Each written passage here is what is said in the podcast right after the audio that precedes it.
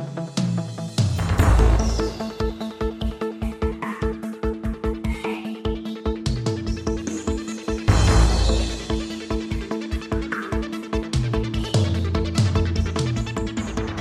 Olá, tá começando o 32 episódio do A Fonte da Gigahertz, patrocinado nessa semana pela ExpressVPN. Quem tá falando aqui é o Marcos Mendes e, claro, assim como toda semana, temos o viajante brasileiro aqui, Felipe Espósito, tudo bem?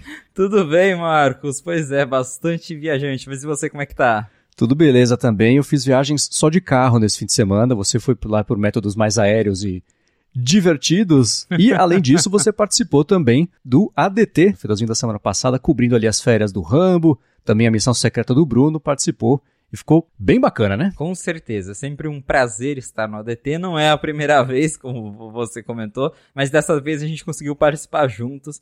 Foi bem bacana. Uhum. É, trabalhar com vocês é muito legal e, e, estar envolvido em outros projetos, né? Eu tô aqui sempre na fonte, mas de vez em quando eu dou um pulinho no ADT e já comentei que se tiver bola de cristal eu quero participar, hein?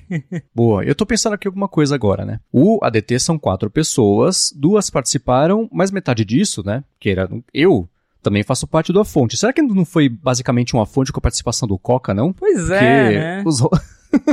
os hosts exclusivos da DT estavam em minoria naquele episódio, né? Exato, tinha mais a fonte do que a DT, né? Pois é, mas curiosamente, mal falamos sobre Apple, né? É, então o assunto foi outro porque o Twitter e Mastodon, na verdade, roubaram uhum. as atenções daquele podcast. Para quem não ouviu ainda, escuta lá porque tá bem legal. Sim, sim. Tipo, botou um papo bacana, eu acho, sobre né, como a gente lida com feedbacks, alguns mais educados do que outros, nosso, o, o, em geral, o uso de redes sociais, o lance do Phil Schiller estar no Mastodon agora, o Ivory também, né, que nós dois estamos... Quer dizer, agora não está mais testando, que já é foi um lançamento público na semana passada, mas usando e, e gostando. Então, para quem tiver ficado curioso, esse é um episódio que vale a pena dar uma chance. Por caso você não conheça o ADT, conhece agora, usando aqui o, o Felipe como cavalo de Troia, para você já estar ali aclimatado no, no podcast, e depois passe a acompanhar, que é um podcast que a gente também faz com muito carinho, né? Mas uma coisa que eu vi que você, na sua volta aqui né, é, para para Londrina, você seguiu caçando o 5G. Você conseguiu achar, achar muito 5G por aí, não? Tô achando cada vez mais 5G aqui. Eu tinha comentado em outro episódio do A Fonte que a Anatel havia liberado uh, o, o 5G em cidades com acima de 500 mil habitantes. E Londrina tá nesse meio. E entre a liberação e, de fato, as operadoras lançarem, né, tem um, um gap, uma, um, um buraco, mas aqui em Londrina, para minha sorte, as operadoras, pelo menos uma operadora já deu sinal verde, começou a ligar 5G pela cidade e a expansão tá indo bem até, já tô encontrando 5G em vários pontos, batendo 1 GB de velocidade. Mas oh. é, é, então eu tô bem surpreso. Mas tem aquela coisa, né? O 5G de verdade, o 5G de mentira. E eu sempre posto sobre isso. E o Patrick mesmo, que escuta aqui o A Fonte, escuta os podcasts do Gigahertz, me perguntou sobre o que, que é, né, esse, esse 5G de verdade, 5G de mentira, porque realmente é bem confuso, existem vários tipos de, de 5G, e aí cada um tem um nome, é, mas aqui eu já tô conseguindo encontrar o de verdade, embora tem também o de mentira, mas esse eu não ligo muito, eu quero mesmo esse de verdade, que bate o, o 1 GHz. Aí onde você mora ainda não tem, né, Marcos? Então, a partir agora de 1 de janeiro começaram a, a, implementar aqui. Em São José vai ser a primeira cidade do Vale aqui que vai ter 5G. Voltando agora de São Paulo aqui para, estava em Campinas, na verdade, para São José agora à noite, a gente viu lá no CarPlay que tava 5G, mas foi olhar para ele, ele ficou com vergonha e sumiu e voltou o 4G. então agora tá implementando e, enfim, né? Deve começar aquele lance com o bairro e tudo mais. É engraçado porque aqui em São José dos Campos foi, é, saiu notícia na época, a primeira cidade a receber as placas da América Latina, não sei o que lá, e pff, nada, né, até agora. Mas está começando a pintar o 5G de verdade. Quer ajudar o pessoal a ter um pouco de dúvida, que, né, que tem essa dúvida sobre o que é o de verdade, o que, que não é, explicar mais ou menos essa parte da tecnologia? Então, é, essa questão de, que a gente fala muito de 5G de verdade, de mentira, porque, como eu falei, tem vários tipos de, de meios de se transmitir sinal 5G. É, existe o 5G DSS, que é o que a gente popularmente chama de 5G de mentira, porque ele funciona uhum. baseado nas frequências de gerações anteriores da rede celular. Então ele mistura 3G e 4G para tentar entregar uma internet mais rápida. Só que, embora é, até seja possível entregar uma internet mais rápida, eu mesmo cheguei a conseguir 250, 300 MB de internet no 5G DSS.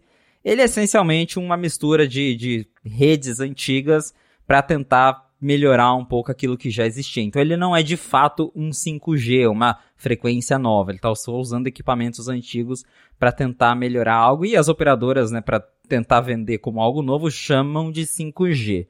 O 5G de verdade, que é aquele que você tem é uma, é uma tecnologia nova para ele, que é uma, usa uma frequência exclusiva, aí é o 5G que pode ser tanto o NSA e o SA, que é o Non-Standalone ou Standalone. O que, que significa na prática, né? É, não seria o independente e o não independente. E no caso, qual que é a diferença? O 5G de verdade, porém NSA, ele ainda usa as antenas de 4G que já estão existem por aí, mas para transmitir a nova frequência do 5G. Ele já consegue ser muito bom, este já é um 5G que bate 1 GB de velocidade, mas ele ainda não é 100% o que o 5G pode ser.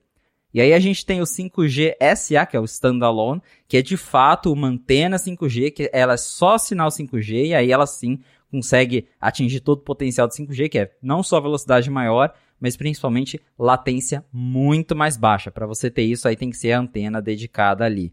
E tem um detalhe importante que é, aqui no Brasil a gente ainda não consegue usar o 5G standalone, que é essas antenas 100% só 5G, no iPhone, porque até hoje a gente ainda não teve aquela atualização que até o ministro de, de comunicações na época foi lá na Apple, acho que em agosto ou setembro do uhum. ano passado, para pedir para a Apple liberar a atualização. Eles falaram que estão trabalhando nisso juntos, mas até hoje não tem essa atualização, mas o, o, o 5G meio termo, esse sim já funciona nos iPhones aqui e já te dá uma velocidade bem legal, mas como eu falei, ainda dá para melhorar. E tem ainda outro tipo de 5G, mas esse é mais distante da nossa realidade, que é o 5G de ondas milimétricas. Esse só tem nos Estados Unidos, que é aquele 5G que ele tem uma frequência que ela é de curtíssimo alcance, mas que ela atinge aí velocidades de 3, 4 gigas, que é por isso, por exemplo, que os iPhones vendidos nos Estados Unidos têm aquela, aquela barrinha do lado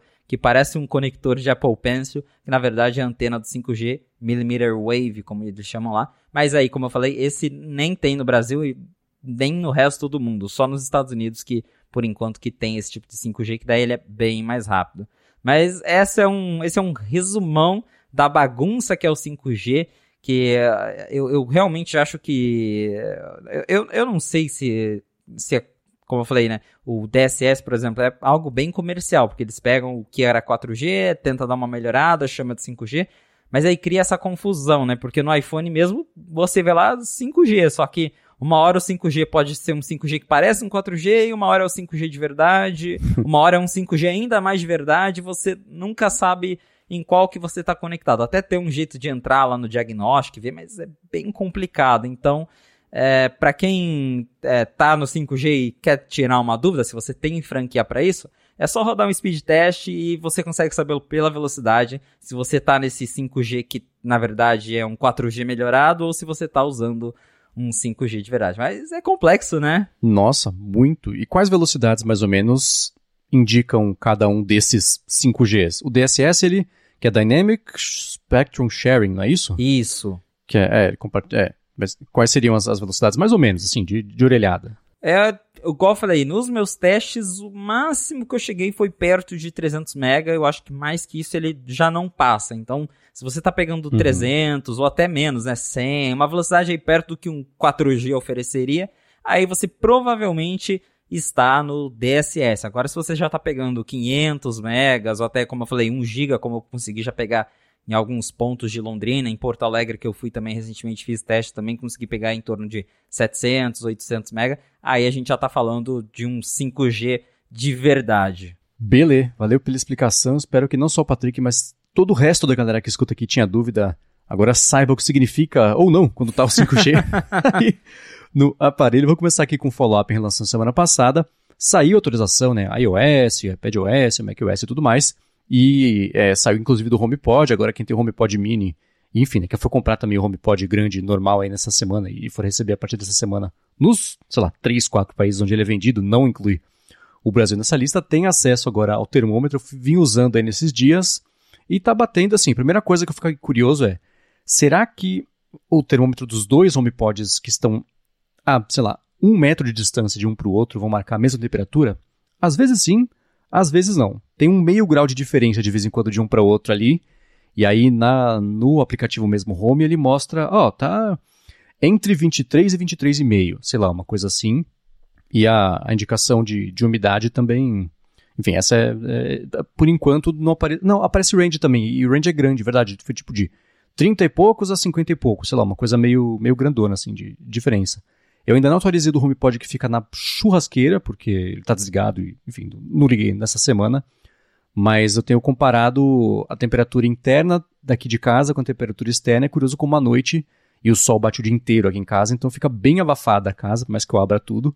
Então, às vezes tem, sei lá, 10, 12 graus de diferença entre como é que tá aqui dentro e lá fora, mesmo com varanda aberta, coisa assim. Então é bem brinquedo novo, né? Fico olhando toda hora. Será que mudou? Claro que não, faz 15 minutos que eu olhei, né? Óbvio que vai estar a mesma temperatura. Mas eu vou olhando ao longo do dia para tentar ir percebendo uns, sei lá, uns padrões de mudança de comportamento de temperatura né, em relação a como é que tá lá fora, se está mais úmido ou não. Tem sido divertido. É, eu também fico comparando toda hora, porque eu nunca tive um desses termostatos que ficam mostrando a temperatura dentro de casa, então é sempre interessante ver, ah, lá fora tá tanto, mas aqui tá isso. E isso que você comentou de temperaturas diferentes é, em HomePods no mesmo cômodo, por exemplo, é algo que eu também percebi, mas que ao mesmo tempo faz sentido. Aqui, por exemplo, eu tenho um HomePod do quarto e o da cozinha. É, e o HomePod da cozinha sempre dá uma temperatura maior, mas é porque na minha cozinha aqui do meu apartamento eu tenho um screen glass que é todo de vidro, então ali bate mais sol e imagino que fica mais quente. Então é natural sim, que sim. É, ali fica mais quente. E também no mesmo ambiente eu tenho os HomePods da sala, que é uma sala integrada com cozinha, só que eles são mais afastados da janela e lá geralmente dá um grau abaixo de temperatura, então né, faz sentido que ele detecte essas variaçõezinhas. E como você falou, ele, o App Home mostra um range da menor temperatura e da maior. Fala, ó, tá, sua casa tá entre isso e aquilo. então você é, é para ter uma, é uma estimação. O que eu tenho curiosidade, que eu não, eu não lembro agora se eu já vi em algum lugar, mas eu, eu até gostaria de testar eventualmente algum dia, é comprar de fato um termostato de outra marca, seja um HomeKit ou não, para ver como é que tá dando HomePod versus outros aparelhos, para ver se a informação tá batendo ou se tá divergindo uhum. muito. Aí sim, eu acho que seria um teste bem interessante de ver e se algum ouvinte aqui já fez esse teste, manda pra gente comentar, obviamente. Sim, sim, é. É mais comum o pessoal ter isso nos Estados Unidos, né? Primeiro por ser muito mais barato, a gente pode até falar é. rapidinho é. Sobre isso aqui daqui a pouco, mas faz um pouco mais parte do dia a dia das pessoas terem esse negócio de medição em casa. O próprio termostato, né? É, é normal, né? Não é uma coisa chique você ter termostato. É necessário. Em países onde é muito gelado, é tudo estruturado já para isso. Então, é, fico também curioso porque é isso, né? Esses outros dispositivos são feitos só para isso. É dedicado a medir a temperatura, uma outra coisa. Então é uma boa curiosidade. Vamos ver se alguém que mora fora, ou enfim, né, mora aqui também já tem um negócio desse, pode elucidar isso aí pra gente, senão o Felipe compra um e comenta daqui a algumas semanas. pode deixar que qualquer coisa eu faça um review. Boa. E um, seguindo aqui com o follow-up, foi um assunto que a gente abordou, eu acho que foi na semana passada, talvez há duas semanas, sobre, ah, vai ter o AirPods Max novo, não vai, né? Atualmente até os estoques estão meio em baixa, o que o pessoal tá falando, ah, pode ser que vem a cor nova, não sei. Você falou que o sutiã não dá, né? O, aquela, aquele casezinho lá é. Que você guarda não rola e você publicou uma, uma enquete lá no Night 5 Mac perguntando pra galera, né? O que, que cada pessoa ali mais espera ou, ou torce para que venha nessa geração nova. Né? Pois é, a gente fez uma enquete, publicamos lá no 95 Mac. E é, foi mais especulação, porque a gente teve recentemente um rumor falando: ah, Apple vai tá trabalhando em novos AirPods Max, mas foi um. Acho que foi o próprio Minchico que comentou. Mas é aquela coisa, a gente não tem nenhum detalhe específico do que, que a Apple tá fazendo, então. Aí eu lancei essa enquete. O que, que você quer ver, né? Não necessariamente baseado em rumores. Aí eu coloquei as opções. É, novo design de case, entrada para fone de ouvido, entrada P2, carregador USB-C, é, novas cores. E agora temos algumas respostas. É, teve pra, praticamente um empate, mas para algumas opções com mais, outras para menos. O que dá para ver é as opções mais votadas foram as quatro mais votadas: um novo estojo, carregador USB-C, um chip H2 com melhor cancelamento de ruído, que é o que a gente tem nos AirPods Pro de segunda geração, e suporte ao, a, a, ao formato lossless por conexão sem fio. Aí tinham também opções é, de ter o chip 1 com a busca precisa, igual os novos AirPods Pro também, eles funcionam como AirTags essencialmente, entrada para cabo P2, novas cores. Isso a galera não pareceu muito interessada, não. O pessoal quer mesmo um case novo, quer cabo USB-C, quer o, o, cancelamento de ruído melhor. E eu tenho que concordar, porque para mim o problema número um é o case. E claro, eu também gostaria de ter é, tanto o USB-C, porque eu já estou cansado de Lightning, e o chip H2 para melhorar o cancelamento de ruído, como eu já comentei aqui no Alfonte uma vez. Eu tenho a impressão de que os AirPods Pro de segunda geração funcionam melhor do que meus AirPods Max para algumas situações, e isso é bem impressionante. Ah, é, né? É, é, curioso esse empate técnico entre quatro categorias.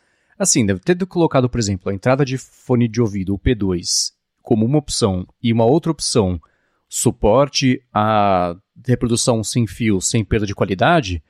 É, é, é, é, o mesmo benefício, só que aí você não precisa do fio, né? Então, Exato. é claro que dá para entender por quê.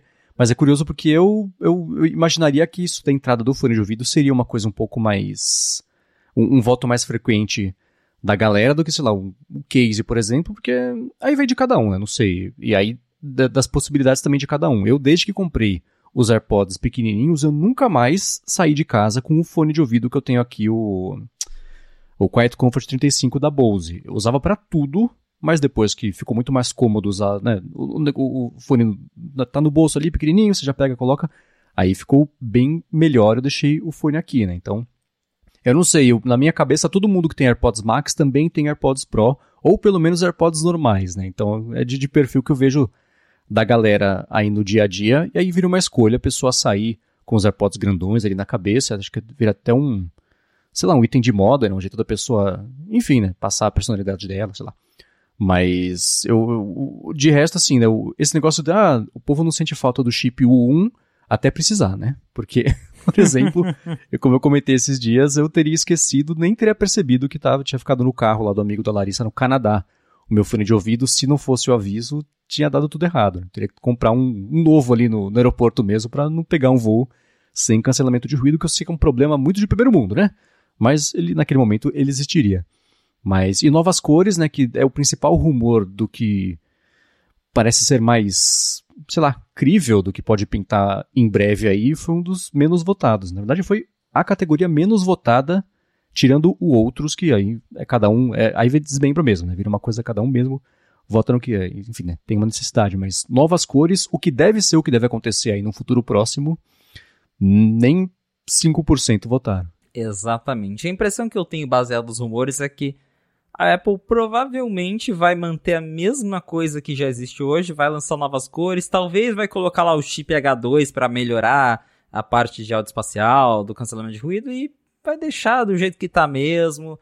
É, o que a gente já comentou, os AirPods Max eles estão meio esquecidos no churrasco, é um produto que é, é um produto estranho porque a Apple lançou eles como headphones premium para competir com outros headphones é, bastante excepcionais. Por 550 dólares, a gente já está falando de uma categoria bem acima da média. Só que ao mesmo tempo uhum. é um fone que não tem lossless, é um fone que é, tem esse problema do, do estojo, enfim, ele tem vários, vários detalhezinhos que é, deixam o produto bastante controverso.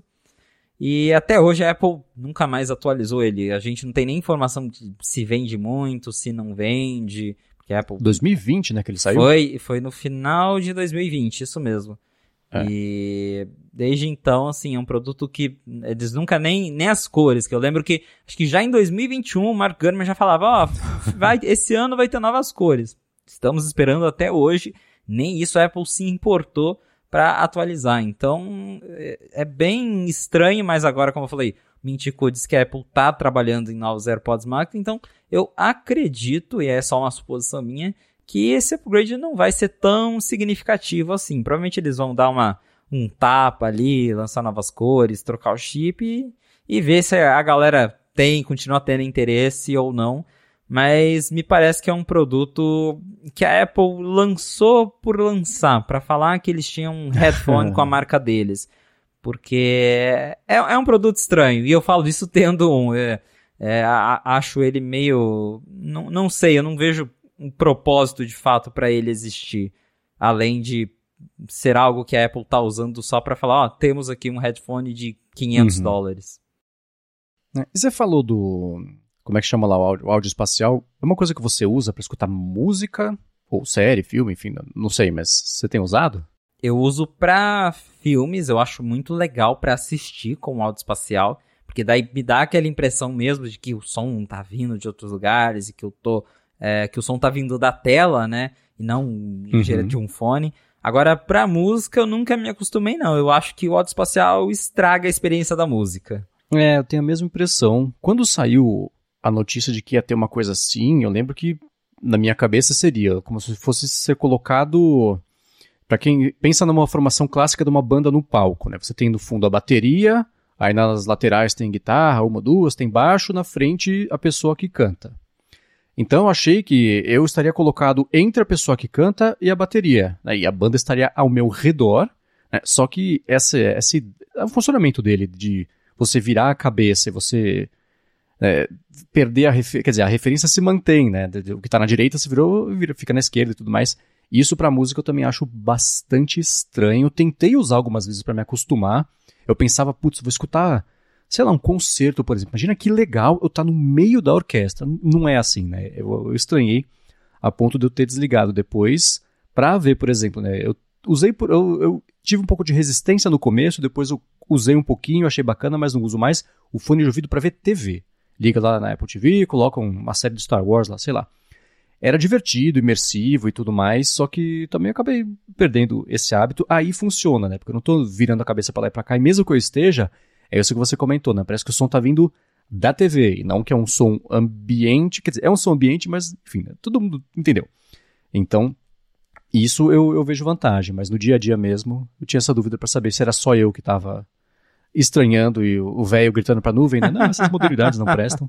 Ou se tinha mais de uma pessoa com essa mesma impressão. É, eu não sou fã não. E eu acho que um pouco de quem fala, é, por exemplo, essa questão do, do lossless, que é outra coisa que eu lembro que muita gente, é, quando, enfim, a Apple lançou o lossless, aí saíram as notícias que não, é nenhum AirPods é compatível com o lossless. E embora eu ache, eu até comentei já, eu acho uma sacanagem os AirPods Max não suportarem lossless, eu não não consigo perceber diferença no som. Uhum. E eu acho que para muita gente é só um placebo. Eu acho que vai ter audiófilo me xingando agora, mas eu acho que para muita gente é placebo. porque eu, eu, eu tenho uma, um momento que eu lembro que eu tirei um screenshot do. Acho que eu fiz uma gravação de tela do Apple Music, não lembro. Só pra mostrar, né? Falando, ó, oh, lançou Lossless e tal. E eu coloquei no meu stories do Instagram e alguém me respondeu, cara, tão legal que eu tô conseguindo ver a diferença da música aqui. Eu falei, cara, você tá, como assim você tá ouvindo Lossless dos do stories do Instagram? então, assim, eu acho que as pessoas criam uma ideia na cabeça que só porque tá lá escrito Lossless ou Dolby Atmos, que, uhum. que, é, que é coisa de outro mundo, e na maioria das vezes é, é só um placebo mesmo na cabeça. Mas o Dolby Atmos especificamente, eu acho que música ele estraga, e aí provavelmente é por conta da mixagem, porque o que acontece é o seguinte, para você ter o efeito, né, a música ela precisa ser, é, tem que ser masterizada do jeito certo, tem as camadas de áudio, e aí tem, tem produtores que realmente fazem a música pensando num, num som 360, e tem músicas que eu escuto que são realmente, que não é, a, é como você falou, essa sensação de estar no meio, mas que você consegue, eu falo, nossa, eu tô ouvindo um detalhezinho aqui no fundo, eu tô ouvindo um detalhezinho aqui, e é bacana mas na maioria das vezes o que eu tenho impressão é que os produtores vão lá, clicam lá, converter Dolby Atmos, salva a música, exporta e acabou. E aí fica aquela coisa com eco, um som baixo, e não, não me acostumei. Então, não é só você que, que estranha isso, eu também não, pra música, não dá. Beleza. Bom, seguindo aqui, quem me acompanha lá no Mastodon já viu, né? Eu comentei na semana passada que eu tinha comprado o MacBook Pro, o novo, o M2 de 16 polegadas e tudo mais. Meu irmão, agora, posso, agora que deu certo, eu vou falar, né? Não, não, não quis tentar o Murphy, né? Meu irmão estava lá fora, trouxe para mim. Muito obrigado, João, por ter se disposto a fazer isso. Ele escuta aqui o A Fonte. E eu peguei no fim de semana. Quem viu eu postar a foto no Mastodon viu também a única interação que eu tive com esse MacBook Pro até agora, porque eu não tive tempo de parar no fim de semana nem para configurar, porque foi uma loucura o meu fim de semana. então, o que eu posso dar de primeiras impressões dele aqui é só a parte estética, mas ainda assim é uma coisa muito curiosa, porque eu tenho esse meu MacBook Pro atual que segue à venda, inclusive, é, de 2015. Eu perdi todos os, entre aspas, avanços que a linha foi ganhando ao longo do tempo para ficar um pouco mais fina, um pouco menor, aquela coisa toda, né? E aí, comprando agora esse de 16 polegadas, ele é rigorosamente do mesmo tamanho, o mesmo peso, a mesma grossura do meu. Então eu não estou sentindo nenhuma diferença nesse sentido, né? Porque assim, a diferença que eu vejo, sei lá, o trackpad desse agora, ele é quase o dobro do tamanho do outro. O trackpad faz uma diferença muito grande, o teclado, de certo eu vou sentir uma diferença também na parte de feedback, que eu estou mais curioso para testar, porque eu sou bem sensível, bem chato no fim das contas com isso, né? Mas assim, vendo ali a tela, é, é curioso como o upgrade, é, eu acho que a sensação de novo, tirando note, coisa assim, ela pode se perder um pouco rápido por conta disso, né? Porque é, eu vi o pessoal, sei lá, o Jason Snell, por exemplo, lá no podcast Upgrade, ele comentou recentemente que, nossa, o 16 é grande demais. Você pega as laterais, aquela caixa de som que é gigante e não acaba, você, você põe a mão, vai pro lado, você tá dentro dele ainda. E é do mesmo tamanho desse que eu tenho hoje, né? Então eu não sei se ao longo dos anos ele foi ficando um pouquinho menor e mais fininho e expandiu de novo para ganhar, para ter essas 16 polegadas, mas enfim, para mim a, o quanto ele vai ocupar de espaço aqui na mesa é o mesmo e enfim, a posição de, de das mãos aqui para digitar, para usar, vai ser basicamente a mesma. Notei uma diferença maior do que eu achei que eu notaria sobre a cor dele, porque é, eu tive pouco contato com essa, com as linhas recentes em geral, né? Não ia visitar a loja da Apple troco de nada. E, enfim, né? Tô aqui trabalhando no escritório, não interajo com muitas pessoas que têm MacBook Pro, Space Gray e tudo mais. Então ele é um pouco mais escuro do que eu lembrava que ele era quando eu interagi com, com enfim, né? Quando eu vi vez ou outra esse aí. Mas estou bem curioso para testar. Vou trazer, inclusive quem está escutando, se você tem dúvidas, manda pra gente, manda para mim lá no Mastodon porque eu posso coletar e isso vai me ajudar a guiar aqui o que eu preciso observar de experiência de uso nos próximos dias para poder, enfim, né, ver para onde olhar e o que analisar e tudo mais. Eu só não vou usar ele nos primeiros dias agora porque eu tô com um problema de compatibilidade de tudo, né? Porque o microfone é USB-A, que nem eu comentei semana passada. O microfone é USB-A, o negocinho lá do, do Max Master é USB-A, meu carregador por indução do iPhone é USB-A. Então eu tô atrás de um, de um hubzinho, coisa assim. O que me traz aquilo que eu falei agora há pouco, a gente ia comentar rapidinho aqui. Saiu uma matéria lá no, no 95 Mac mostrando que a Satechi lançou uma coisa chamada Pro Hub Slim, que é pro MacBook Pro M2, tem pro, né, pro, pros modelos Pro, né, e, enfim, né, para os atuais todos. E aí tinha até 20% de desconto. Ah, falei, ah, que bacana, vou até colocar aqui na descrição o link para quem quiser aproveitar. O problema é que você coloca 20% de desconto, coloca frete e já eles lidam com toda a parte de desembaraço de. de, de enfim, parte aduaneira aqui no, no, Brasil. E aí ele custa, sei lá, 80 dólares, passa a custar 60 dólares. A hora que você vai pagar, ele passa a custar mil reais, porque eu saí, tipo, o triplo do preço dele de frete. Falei, ah, gente, então. Quer saber? Obrigado a todo mundo que eu, eu publiquei isso no Mastodon, a galera falou, pô, usa o Zip for Me. Talvez seja uma opção, eu nunca usei, vou experimentar talvez agora o Zip for Me para fazer isso. Mas enquanto isso não acontece, eu vou atrás de um adaptadorzinho mequetrefe mesmo, USB-A para USB-C, para poder, enfim, né, começar a usar, começar a minha migração de workflow aqui para esse MacBook Pro que eu estou felicíssimo de ter e de, de, enfim, ter, de, tá aqui, tá do lado, né? Ansiedade gritando aqui, mas ainda não dá para usar ele para trabalhar. Talvez editando aqui a fonte eu já edite nele, vamos ver se vai rolar. Mas, enfim, está aqui, já é um começo. é, já é um começo, já tá aí com você, tá ótimo, agora você vai ter tempo para mexer. É, isso que você comentou do Hub, realmente, é, eu tô usando um da Geonave agora, que eu, é, é bem bacaninha. Eu ligo minhas coisas aqui também. Hoje, hoje eu já tô, como eu já uso esses Macs com USB-C desde o Pro de 2017, então já deu tempo de eu comprar coisas USB-C. Então eu tenho já tenho adaptador do monte, tem o pendrive USB-C, tem cabo de iPhone USB-C, então é, para mim já ficou tranquila essa, essa migração, eu já não sinto mais falta do USB, mas ainda assim eu tenho esse hubzinho e é sempre legal ter, porque às vezes você sai, tá em algum lugar, tá em algum evento, tem uma pessoa que quer te passar alguma coisa e aí só tem um HD que, que é USB. Enfim, então é sempre bom ter, ter essas coisas com esses Macs de, de hoje em dia. E você comentou, aproveitando aí para puxar essa deixa, você comentou da Zip for Me, e não é publi, mas eu já comprei com eles e veio assim, tudo certo, não, não tive problemas. Eu comprei o Apple Watch Série 7 com eles. O, ah, na época que lançou, eu peguei, eu usei aquela. Eles têm um recurso lá chamado compra assistida, que você só manda o dinheiro para eles e eles fazem tudo para você. Entra no site da Apple, compram, é, embalam tudo certinho e já te mandam. Você não precisa nem se preocupar com o processo de ter que comprar, ter que passar o seu cartão, nem nada. Só faz, você faz lá um Pix e eles cuidam de tudo. Deu super certo, chegou aqui bem rápido, até é, acho que demorou mais por conta da, da própria Apple, que na época tava com prazo alto para mandar os Apple Watches, mas uhum. depois que chegou para eles e para mandar pro Brasil, foi assim, 15 dias, tava, já tinha passado ah, né, tudo e tava aqui já. Então, para quem quer comprar coisa de fora, é bacana dar uma olhada na Zip for Me. A única dica que eu dou é aproveita para comprar mais coisas porque a Zip ela cobra uma taxa por peso. Então, se você está comprando é, um quilo, é preço X, 2 quilos é tal. Então, não importa se está comprando só um adaptador, o preço vai ser o de um quilo. Então, já aproveita, já compra mais uns acessórios juntos, mas vale a pena dar uma olhadinha aí na Zip. Agora, isso que você comentou sobre o design é realmente interessante, porque eu tinha o.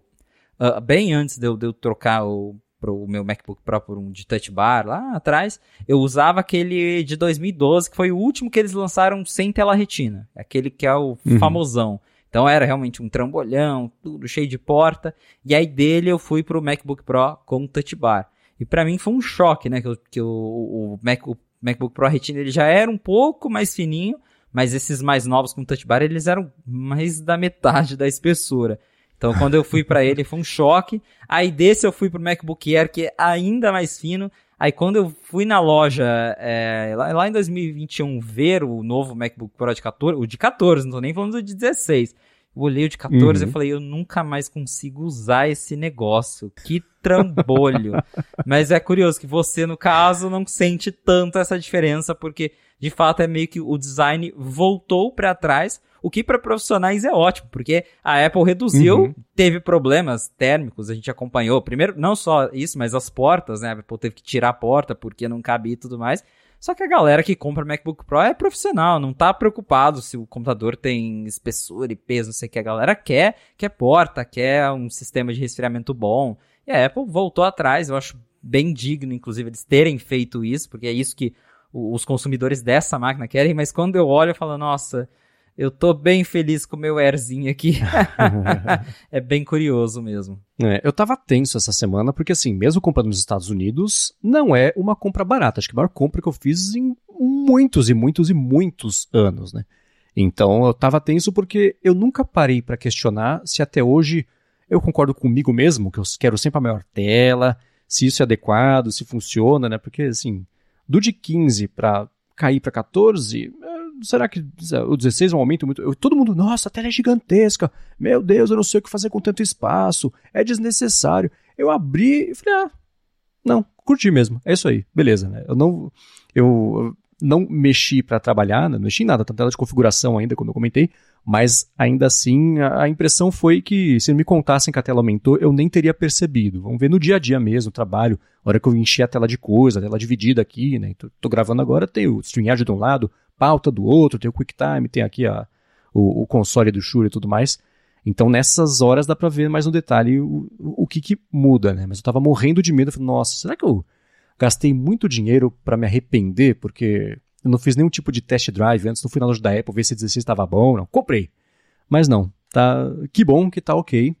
Ou talvez seja minha carteira mandando eu, eu, eu gostar, né? Mas acho que não. Acho que a minha percepção é genuinamente essa. é, se arrepender agora tá um pouco tarde, né? Tem que gostar. Exato. Mas é claro que, né? Lançamento novo quer dizer que tem polêmica nova. Eu vi que o pessoal estava comentando que esse MacBook Pro tem o mesmo problema de SSD. Não é exatamente um problema, é uma, uma de, até a mesma decisão da Apple de SSD da parte de desempenho que foi assunto quando ela colocou o chip M2 lá no MacBook Air que tem a ver com os, os, os módulos de memória, algo assim, né, de leitura do SSD? Isso, porque o SSD, na verdade, ele é composto de vários chips de armazenamento. Né? Ele, é, ele é um grande chip que tem vários chipzinhos de, de memória dentro dele. E até então, por exemplo, no, se a gente pegar o, o, o MacBook Air M1, ele, a versão de entrada tem 256 GB de armazenamento e esse SSD é composto por duas memórias de 128. E o que acontece tá. com esses SSD é o seguinte: quando você combina é, essas duas memórias, elas meio que se juntam e te dão mais velocidade. Então você ter duas memórias de 128 é melhor em termos de desempenho do que uma só de 256. Com o MacBook Air M2, a Apple trocou e ao invés de usar dois chips de 128, ela está usando um de 256. A gente não sabe se ela está cortando custos, se é uma otimização né, da, da, linha de produção, se é por conta da escassez, né? Tá faltando chip, então ela vai lá, não, manda só um de 256, tá bom? A gente não sabe o motivo, mas o fato é, ela mudou isso com o MacBook Air M2 e agora essa mudança também veio para o MacBook Pro novo e para o Mac Mini. Então, os modelos base, eles também têm menos chips. É, o MacBook Pro, por exemplo, na, o 95 Mac, ele conseguiu abrir já um MacBook Pro para olhar a placa. O modelo anterior tinha quatro chips de armazenamento dentro do SSD, que no caso o modelo base ele vem com 512 GB de, de espaço já no modelinho de entrada. Então seriam no caso quatro chips de 128. Só que agora a Apple mudou e ela trocou para dois chips de 256. Então ela diminuiu metade ali do, dos chips usados para montar o armazenamento. E isso teve impacto na performance, assim como aconteceu com o MacBook Air. Então, por exemplo, nos testes do 95 Mac, a velocidade de leitura do SSD da, do modelo de 2021 chegava a 4.900 megabytes por segundo, 4.9 gigas por segundo de leitura. Com o novo modelo, esse tempo de leitura, essa velocidade de leitura caiu para 2.9 GB. Então, assim, não é uma diferença pequena. É uma diferença. É quase pela metade, né? Quase pela metade. E claro que a Apple, na época do MacBook Air, ela já deu uma desculpa. Ela falou: não, mas é, a gente melhorou isso, melhorou aquilo. Então o M2 ele é mais rápido, as pessoas não vão notar. E de fato, eu acho que muita gente usando esses notebooks não, não vai notar isso, porque é, os 2.9 GB por segundo ainda é muita coisa. Só que a, até na época do MacBook Air ainda acho que dava para falar, ok, né? O usuário de MacBook Air não vai ficar transferindo arquivo gigante. Agora no MacBook Pro, eu acho que tem muito usuário que vai sentir isso quando está transferindo grandes arquivos de vídeo, principalmente é, e né, como mais da quase metade do, do, do, desempenho de diferença é bem considerável. O problema, eu acho que o principal problema nessa história não é nem a Apple diminuir, porque talvez eles precisaram, ou talvez eles simplesmente quiseram diminuir para, como eu falei, otimizar a linha de produção, cortar custos. Só que isso em nenhum momento é explícito ao consumidor. E eu acho que esse que é o grande problema. Se você entra no site da Apple e vai comprar o seu Mac, não tem nenhum lugar falando, olha, esse modelo aqui de 1 tera, ele vai te dar um SSD mais rápido do que o de 512. Eles omitem essa informação. Eu acho que é aí que está uhum. o problema, porque, como eu falei, quando a gente está falando principalmente do MacBook Pro, que é uma máquina que muita gente está comprando para mexer com vídeo, mexer com fotos em RAW, que são arquivos pesados, e você espera que a próxima geração seja mais rápida que a antiga. E usuários fazendo upgrade do MacBook Pro de 2021 para o de 2023 vão ter um downgrade no SSD e a Apple não deixa isso claro em nenhum lugar. É, você fala, a gente não sabe muito bem, talvez seja corte de custo. Eu, se eu fosse chutar, eu diria que sabemos exatamente que é justamente por isso, né? Mais do que uma escassez de componente, especialmente porque, assim, ah, o lance do MacBook Air pode ter sido imprevisto, sei lá, uma coisa assim. Mas, tirando a polêmica do nosso nicho, nossa bolha aqui que gosta de, de discutir a respeito de assuntos assim, não foi um assunto que entrou na pauta popular. No MacBook Air atual não ficou conhecido como o Mac mais devagar do que o anterior. Não, ninguém lembra que isso existiu. Eu lembrava que isso tinha, até isso virando assunto de novo nessa semana por conta desses Macs novos, né? Então, como não teve uma rejeição do público, para que, que ela vai se preocupar com uma coisa dessa se essa solução certamente está fazendo ela economizar de propósito ou não, né? Pode ser que a necessidade lá atrás foi de, de administração de componente, e, e, mas agora eu diria que é uma decisão, né, tomada de propósito para poder otimizar um pouquinho. Tudo que você conseguir otimizar um pouquinho é de né? Todo mundo já sabe exatamente como é que ela funciona.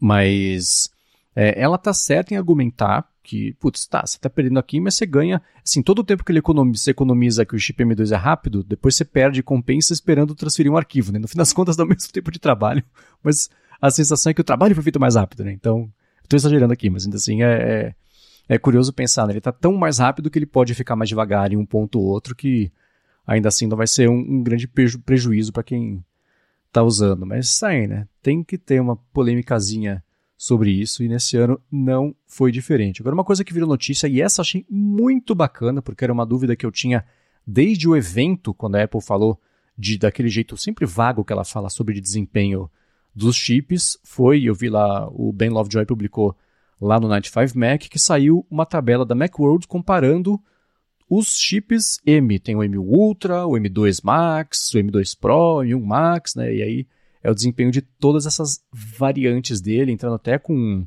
o, os chips de, de, M1, né, os do iPad, iPhone também. E eu achei curioso, por exemplo, o M1 Ultra é mais rápido do que o M2 Max, nenhuma grande surpresa aí, mas o M2 Max, óbvio, né, mais rápido também do que o M1 Max, então, além, por exemplo, daquela escadinha que a Apple já fazia de desempenho e preço na linha atual, agora existe uma segunda escadinha também para quem estiver considerando comprar um computador usado ao invés de um novo, tiver na dúvida também de você falar, putz, esse aqui, se eu comprar refurbished, ele vai ser um pouquinho mais barato. Ah, mas o chip desse aqui, ele tem um ano de diferença do outro, é, mas ele é mais rápido ainda do que o atual, né? Então, bagunçou ainda mais a linha, mas agora a gente tem um, um onde consultar para saber, né? Qual que é mais rápido, onde, e enfim, né? É mais um aspecto para a galera poder analisar e fazer a compra melhor informada, né? Exatamente. Para mim, o mais interessante é comparar o M2 Pro com o M1 Max, porque o M1 Max é o chip de base do Mac Studio e também é o chip uhum. mais caro dos MacBook Pro da geração passada.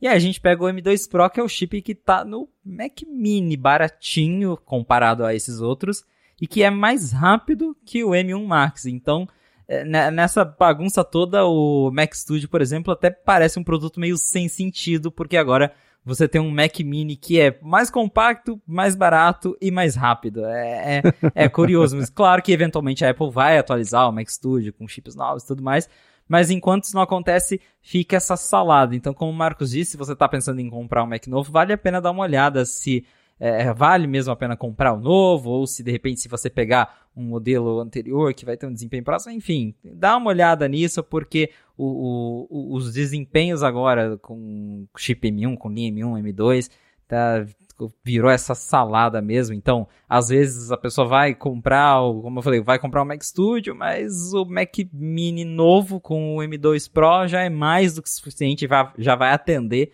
igual ou até melhor para algumas tarefas do que se ela comprasse o, o Mac Studio. Então, dá uma conferida mesmo, porque com esse monte de chip que a Apple está lançando, vai ficar cada vez mais difícil de saber exatamente qual que é melhor ou não, porque só baseado no número, aí a gente tem essa impressão de que é, enfim, é confuso. Até, até a gente se confunde, é, porque é. toda vez que eu vou falar de chip, eu também tenho que olhar os benchmarks e falar, não, mas peraí, esse é o chip mais rápido que esse? Não, esse é mais... Hum. Então, é bom que agora a gente tem uma tabela, né? É, então, né? Se esse segmento inteiro, para você que tá escutando, tá confuso, é, é assim, né? é um recurso, não um bug, né? Porque é, fica, é muita coisa para levar em conta. E claro que a gente sabe que número de benchmark é uma coisa, né? É muito teórico, é teste, é diferente de mundo real, porque tem muita coisa que influencia, e sabemos disso tudo, mas ainda assim é bom a gente ter um sistema que teste de um jeito consistente diversas gerações e variantes de um, de, de um componente, porque assim a gente consegue ter um padrão para medir e ajuda na tomada de decisão. Então, vou deixar o link aqui na descrição para essa matéria que pintou linkando lá pra, também para isso aí do Macworld. E uma outra coisa que eu vi que pintou também por lá nessa semana foi um relatório, né, falando em gráficos aqui, sobre as vendas de iPhone, isso cola também com uma coisa que vai virar assunto nessa semana, que é a divulgação de resultados financeiros da Apple, que ela vai divulgar no dia 2 de fevereiro, agora, que é uma quinta-feira. Mas antes de falar sobre isso, eu quero tirar um minutinho aqui do episódio para agradecer a ExpressVPN, que está mais uma vez patrocinando aqui o A Fonte. E com desconto, ainda por cima, para você que escuta aqui o podcast. Então, a ExpressVPN oferece duas grandes vantagens que são, primeiro, uma conexão criptografada segura para você poder navegar em Wi-Fi, seja da sua casa, seja Wi-Fi públicos, seja Wi-Fi gratuitos, aquela coisa toda. E uma segunda vantagem também é o fato dela poder destravar, ela poder te abrir possibilidades de acessar outras internets, outros conteúdos não disponíveis aqui no Brasil.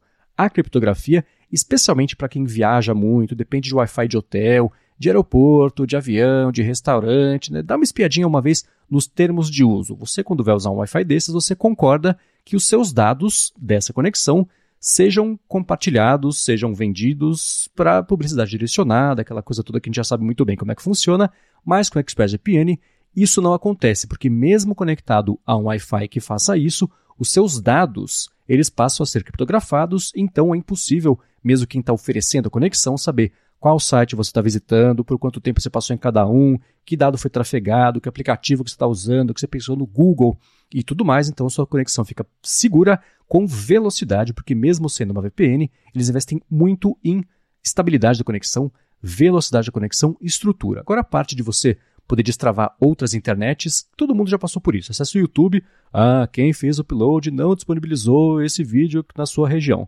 Você pode ativar ExpressVPN, aí, se está disponível nos Estados Unidos, você coloca lá que você está vindo dos Estados Unidos e pronto, roteia a sua conexão por lá e você passa a ver o vídeo. E não só YouTube, vejo coisa na HBO Max assim, Amazon Prime assim também.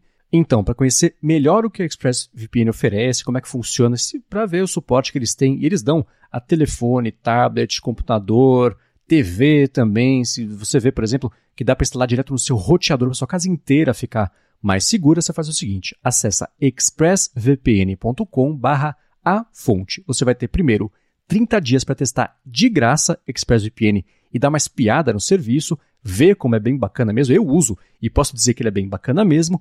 E aí, quando você resolver contratar, para assinar o plano anual, eles dão também 3 meses de graça. Então, mais uma vez, acessa lá expressvpn.com barra a fonte. Muito obrigado, ExpressVPN, pelo patrocínio contínuo aqui do podcast e pelo apoio a toda Gigahertz. Valeu, ExpressVPN. Vamos lá, Apple no finalzinho do ano passado, discutimos bastante isso aqui também, disse para os investidores que, olha, tá faltando iPhone para vender, todo mundo quer, mas não tem, porque escassez e problemas, então não leve em conta nada do que a gente disse no último trimestre sobre a expectativa de faturamento para esse trimestre. Tradução, não vendemos nem perto dos iPhones que a gente queria vender, porque não tinha isso, claro, influenciar muito em faturamento. Ela não deu nenhum detalhe sobre números, isso ela vai dar agora no, no dia 2, mas pintou aí um relatório do Instituto IDC que concluiu que as vendas de iPhones caíram 15% aí nesse trimestre que engloba as vendas de Natal, que é o trimestre mais importante para toda a indústria de telefones, na verdade. Só que ainda assim, para quem for muito otimista, dá para dizer que essa foi uma boa notícia para a Apple, porque a Apple viu a concorrência vender ainda menos, seja por demanda, seja também por dificuldade de fabricar e tudo mais. Então, por exemplo, a Apple né, caiu 15%, 14,9% na verdade as vendas, Samsung caiu 15,5%, Xiaomi 26,3% e é, é, a queda de todas as marcas ali, a, a média foi uma queda de 18,3%. Então, olhando por esse, esse lado, a Apple caiu menos que a média, então isso é bom? pois é, é, acredito que isso deixa bem claro que não é a Apple que está perdendo vendas, é realmente o mercado de smartphones está caindo. E existem vários motivos para isso. Primeiro, como a própria Apple já disse, a escassez, porque a escassez não afeta só a Apple, afeta todas as empresas. Então, naturalmente, elas também acabam sofrendo mais não conseguem fabricar o esperado. A Samsung, por exemplo, está é, sempre ali como uma das maiores fabricantes, tem um, é, é, uma das principais fabricantes do mundo, com certeza também sofre disso. Mas tem outros fatores. A gente está passando por um momento de crise em vários países, recessões. E, naturalmente, quando você está com a grana curta, uma das primeiras coisas que você faz é não ficar trocando celular todo ano. E isso já é uma realidade pra gente aqui do Brasil, né? Muita gente aqui não troca de todo ano porque é uma coisa cara e tá se tornando uma realidade em países de primeiro mundo onde era mais fácil. Tanto que não é à toa que Apple, por exemplo, está cada vez investindo mais em parcelamento com Apple Card, essas coisas, e descontos mais agressivos, porque realmente tá ficando mais complicado, a galera tá priorizando outras coisas ao invés de ficar trocando de smartphone.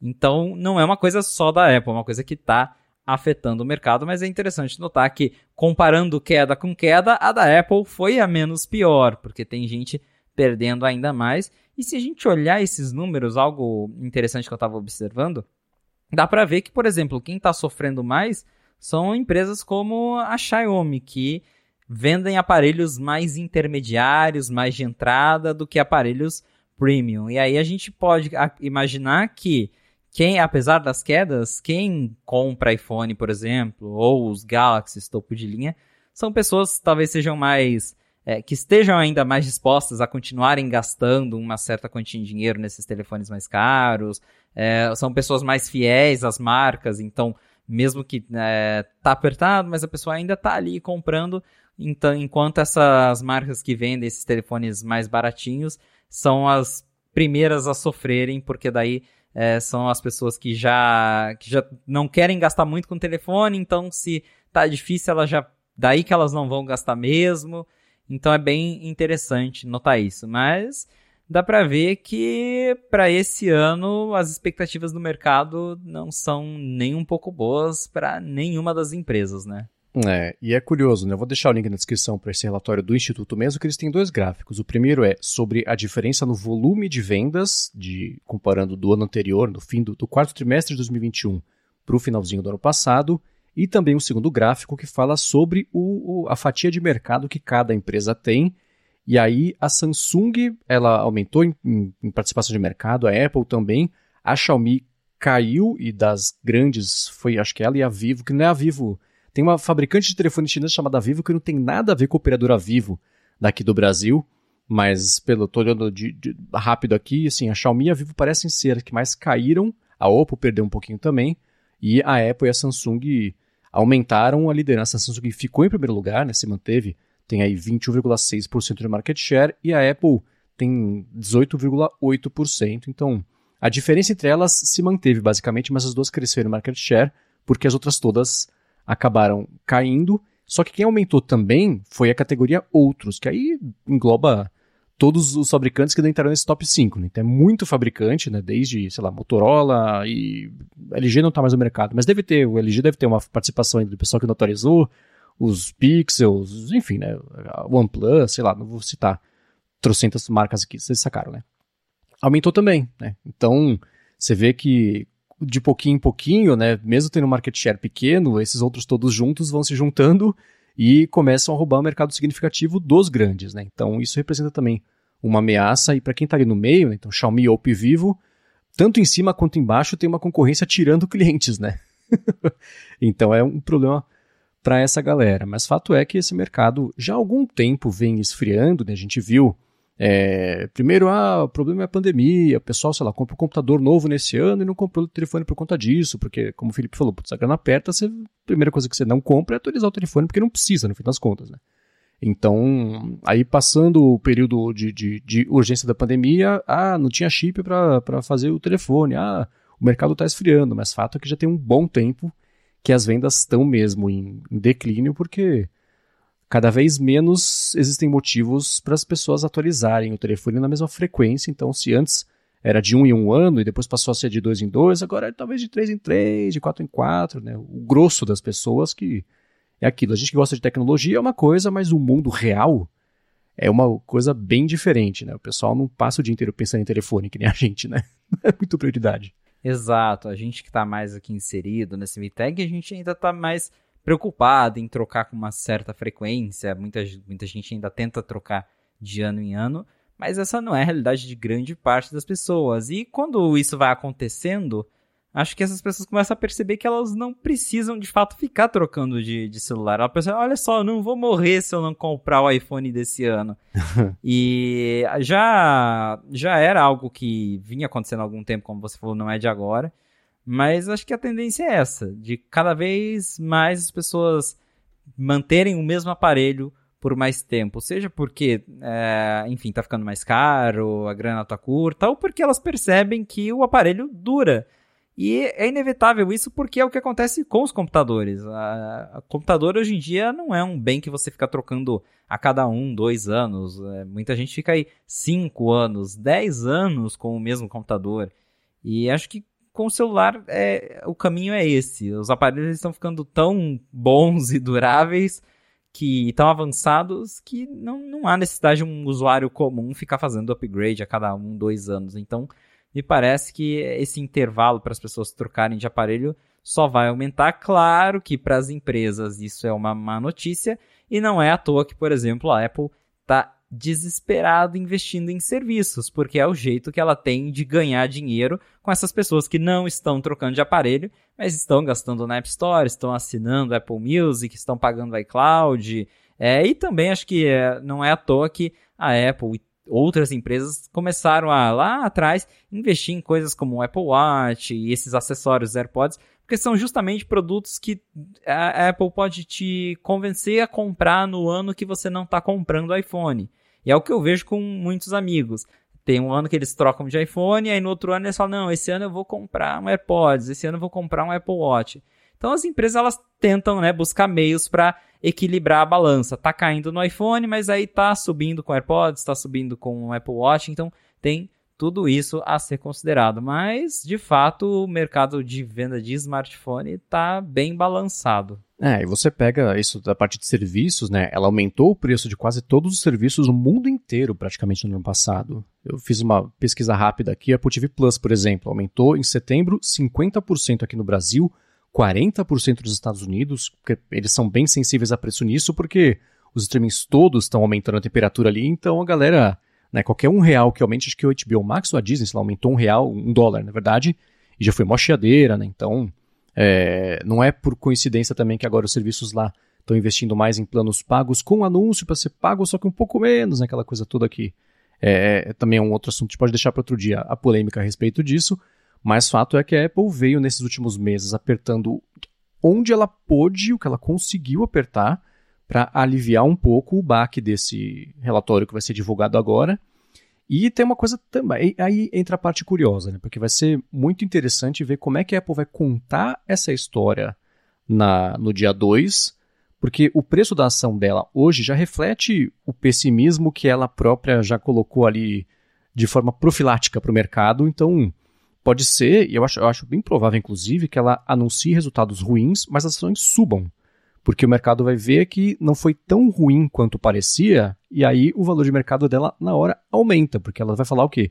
Ah, foi assim, assim, assim, e aí ela joga o açúcar que ela sempre joga, né? Vamos, como é que dá? Uma má notícia com um sorriso no rosto, né? Vai parecer que vai doer menos, e ela é mestre em fazer isso, né? Então vai ser muito curioso ver como é que ela conta a história do resultado financeiro, porque isso é tão importante, ou mais importante, na verdade, do que os números brutos ali num, num PDF ou no Excel para a galera poder ver e analisar. Né? E logo depois, mas acho que isso vai ser na, na, na, outra semana, vai ter a reunião anual ou semestral que ela faz também com os acionistas, que também é uma coisa em que enfim, ela presta contas ali e fica, dá a cara a tapa para a galera perguntar e cobrar, né? Sempre tem uns estresses. Lembra que teve um acionista uma vez que cobrou o Tinko que, pô, cadê o retorno de investimento de, da parte de natureza de vocês? Ele falou, que retorno de investimento de natureza? Aqui não tem que ter retorno disso não, você tá maluco? Isso aqui a gente tá fazendo...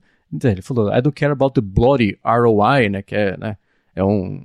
Bloody é, é, é, quando você não quer falar um palavrão, mas isso, especialmente em inglês britânico, é quase um palavrão já. Então, ele foi meio duro né, nisso aí. Então, vai ser muito curioso ver como é que a Apple conta essa história pra galera. E a gente que é, enfim, acompanhei isso há mais um tempo, começa a perceber quando algumas coisas são, né, embeleza uma coisinha ou outra, joga o eufemismo ali para tentar deixar mais leve. Então a gente pode repercutir aqui na semana que vem, mas você tem algum chute para dar sobre os resultados de forma geral?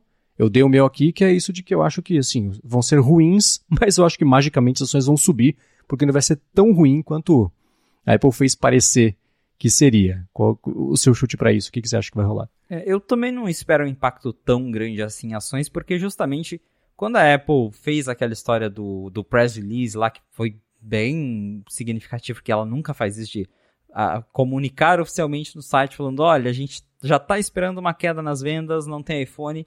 Isso ela já basicamente já preparou o terreno ali para o que viria. Então os investidores já estão cientes do que vai acontecer, de que os resultados não vão ser tão positivos assim. Porque quando você pega de surpresa é, os investidores, daí sim eles ficam descontentes, e aí acontece aquilo de logo depois do anúncio, o, as ações da empresa despencam e tudo mais. O que a Apple fez é basicamente já deixou isso claro há meses atrás, para que o, isso que você comentou, o preço do. Esses, esses números, né, antes mesmo deles serem divulgados, é, só a Apple ter falado, só o fato da Apple ter falado que já não está esperando um, um, um, bom resultado, isso já vai diluindo o impacto em todo esse tempo, e agora acho que a gente não vai ter um impacto tão significativo assim em questão de, de ações e tudo mais. E claro, eu também espero que a Apple vai tentar contornar a situação naquela ligação que ela faz com os investidores, ela vai tentar destacar outras coisas, vai falar que não sei quantas pessoas estão trocando de Android para iPhone, toda aquela conversa para tentar disfarçar uhum. o fato de que ela vendeu menos iPhones. E como eu falei, tem os acessórios que ela com certeza vai falar, não, a gente vendeu menos iPhone, mas ó, olha a venda de AirPods, olha aqui a venda de Apple Watch. O serviço, os serviços tá, tá todo mundo gastando com a App Store. Uhum. Então, com certeza a gente vai ter muito disso nessa próxima conferência para justamente ela tentar ali segurar o máximo que puder a questão de ações e, e, e conter os ânimos dos investidores. Isso aí. E também eu acho que ela vai fazer, vai ser bem otimista sobre o resultado do trimestre seguinte, que é esse que estamos vivendo agora, porque, primeiro, normalização de demanda de iPhone. Segundo, esse bando de lançamento que ela está fazendo, que aconteceu agora, o próprio Mark Gurman comentou, né, que ele acha, e também concordo com ele, que isso é para dar uma aliviada mesmo nesse trimestre agora de, de, de recuperação. Então, esse trimestre aqui eu já aposto para a divulgação seguinte que vai ser o melhor primeiro trimestre fiscal, o segundo trimestre fiscal, acho, da história da Apple por conta desses lançamentos aí fora de época. Agora, falando do Mark Gurman, ele publicou hoje, estamos gravando aqui no domingo à noite o episódio de hoje, ele publicou na Power On, newsletter semanal que ele envia lá para a galera, mais uma vez falando sobre o headset imersivo, só que com um tom que eu achei que fugiu um pouco do, do da parte mais informativa que ele dá e não foi só opinativo, mas foi até, não sei, crítico ou questionador, não de um jeito ruim, combativo, mas ainda assim, ele basicamente disse o seguinte, que com o lançamento desse headset do jeito que ele está hoje, que a gente veio repercutindo, a gente pode lembrar o pessoal sobre isso daqui a pouquinho, vai ser a primeira vez em muito tempo que a Apple vai lançar um produto estando numa posição de desvantagem e desconforto, porque não tem já de cara a certeza de que ele vai virar qualquer coisa. Né? Por ser um mercado que ele fala assim, diferente do iPhone, que o mercado dos smartphones estava pronto para receber um produto novo e inovador, diferente do iPad, que existia na época uma demanda gigantesca por isso. E ele fala assim, o iPhone levou não sei quanto tempo para acho que um ano para vender um milhão de unidades, o iPad levou tipo oito meses, e o próprio Apple Watch ele fala, tá, o mercado talvez nem existisse daquela forma, mas a Apple conseguiu corrigir rápido aí uma o, o a abordagem dele para quem que ele era, o apelo e tudo mais. Só que o headset, ele fala assim, é é o pior de todos os mundos, né? Porque é um mercado que não se mostra interessado, não existe interesse pelo mercado ou pelo produto, na verdade. O preço, né, por ser, estão dizendo aí, esse dos 3 mil dólares é uma coisa que, de saída, o público potencial que vai comprar isso é um público muito pequeno, mas ainda assim a Apple vê nesse produto, ele fala assim, dentro da empresa, a liderança envolvida no projeto vê isso como, o na verdade, o mercado, não só o headset, mas o mercado, como algo que pode se tornar ainda maior do que o mercado hoje em dia do iPhone e que o pessoal lá tem o plano de fazer, por exemplo, com o headset lá na frente, né, essa, essa tecnologia que eles querem que exista, virando verdade, não desse headset, mas ainda assim das versões seguintes, vira uma coisa que o pessoal usa o dia inteiro e substitui Mac, substitui iPhone, iPad, tá lá com headset ou com, seja lá, óculos e tudo mais, usando aí o dia inteiro. De qualquer forma, o, o ponto dessa, dessa newsletter dele que a gente pode repercutir aqui é que ele falou que a Apple vai colocar a reputação dela em jogo apostando no headset, porque ela pode ter aí, pela primeira vez em muitos anos, um produto irrelevante em mãos para lançar e que talvez dê traço. E aí? É, a coluna dele foi bem ácida, mas ao mesmo tempo eu concordo bastante, porque o que a gente está ouvindo do, do headset até agora me faz. É o que a gente comentou no outro episódio. Me faz parecer que essa primeira geração protótipo que a Apple não quer e não quer vender. Que ela vai cobrar 3 mil porque ela sabe que tem gente que vai pagar, que tem desenvolvedor que vai comprar, mas que ela nem quer que o público em geral coloque as mãos nisso porque é um produto que não está pronto. O próprio Gurman já falou que, por exemplo, as baterias vão ficar penduradas porque a Apple tentou colocar no headset, esquentou demais, aí eles falaram, não, deixa pendurado. Ah, mas aí pendurado, mesmo pendurado, só dura duas horas. E aí é um produto que tem que ficar ligado com o negócio pendurado, que você não consegue sair de casa com ele. Então, assim, é, é um produto que tá. Pelo, pelo que a gente escuta, tá tão esquisito o desenvolvimento dele. E para algo que supostamente tá chegando, né? Que a gente tá falando, não, vai lançar agora, daqui a pouco. E é, é, é bem, é bem curioso e realmente, acho que a Apple vai colocar a reputação dela em risco porque é um produto que tem que pode dar muito certo, a Apple espera que isso vai dar muito certo, mas que ela pode ter investido milhões, bilhões em desenvolvimento, né, em pesquisa e anunciar isso para ser um fracasso, para ser o que não é interessante. E eu também concordo com isso que o Gurman disse de que o, o momento é, é, muito diferente, né? Isso do, do iPhone, que o mundo estava pronto para receber o iPhone, todo mundo naquela época queria telefones melhores. Né? Não, não necessariamente a gente, é, naquela época, imaginava que queria exatamente o iPhone, mas todo mundo usava já telefone, a Apple foi lá e falou, olha, isso aqui é um telefone melhor e a galera comprou a ideia. O iPad também, o, a, depois que todo mundo começou a usar o iPhone, muitas pessoas se tocaram que, pô, seria legal ter um maior para ler e tudo mais. É, o próprio Apple Watch, é, o Apple Watch é, o, o, mercado de smartwatch estava engatinhando, não era exatamente uma necessidade, mas a Apple conseguiu mostrar rápido que olha como é legal monitorar sua saúde e tudo mais. Porque é, é, saúde é algo que, que você consegue convencer as pessoas de que elas que é legal monitorar aquilo. Né? Acho que foi assim que a Apple conseguiu vender o Apple Watch. Que olha como é legal saber os seus batimentos, acompanhar, não sei o que, ver as informações, é, receber notificação de, de ritmo cardíaco. E aí foi que se criando esse interesse no Apple Watch. Agora é bem complicado o headset porque já existem aparelhos concorrentes e nenhum deles conseguiu ter um grande apelo de massa, são todos produtos de nicho. Porque é muito. Inclusive os baratos, né? Inclusive os baratos, porque não é só o preço, é realmente você conseguir convencer a pessoa de que ela precisa de um óculos na cara dela, mostrando coisas e que. Na ideia é legal, né? Você fala, pô, legal, óculos, mas e na prática? Você vai ficar usando isso todo dia, né? É legal, é confortável. Então, as pessoas não têm essa. Não, não, até hoje não existe, não existe um produto de realidade imersiva que de fato tenha convencido a massa a pensar: nossa, eu quero isso, isso parece legal. A Apple tem a chance de fazer isso, de lançar o produto que, que vai convencer a massa, mas aí entra no que o Gurman também falou. Considerando que tudo que a gente está ouvindo de que vai lançar meio no jeitão, custando 3 mil dólares, com bateria pendurada, que só dura duas horas, que não foi feito para usar fora de casa. É difícil pensar num produto que vai dar certo, né? É, e, aliás, isso de usar não funciona bem, aliás, para não usar fora de casa, o Grumman comentou o seguinte, ele falou que não funciona bem ao ar livre. A frase exata dele é essa. Aí eu fico na dúvida, não funciona bem porque é óbvio que você não vai sair com esse capacete andando no meio da rua, ou porque a tecnologia que ele tem, por algum motivo, precisa de um ambiente fechado, controlado, com iluminação mais baixa do que de um sol, ou... Eu fiquei curioso sobre isso, né? Ele, claro, ele fala de um jeito genérico, porque ele tá coberto dos dois jeitos, né? O clássico Gurman, do jeito que de, de reportar essas coisas, né?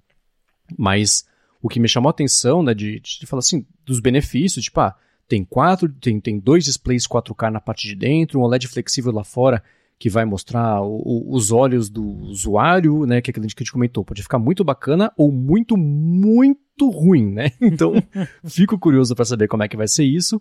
E as partes das câmeras todas, né? O tracking da mão com câmeras. Mas ele falou, ó, as partes ruins, né? Que a bateria que dura só duas horas, né? Não funciona bem ao ar livre, é, pouco conteúdo, a gente já comentou, ia ser meio óbvio, né? Que ia ser pouco conteúdo.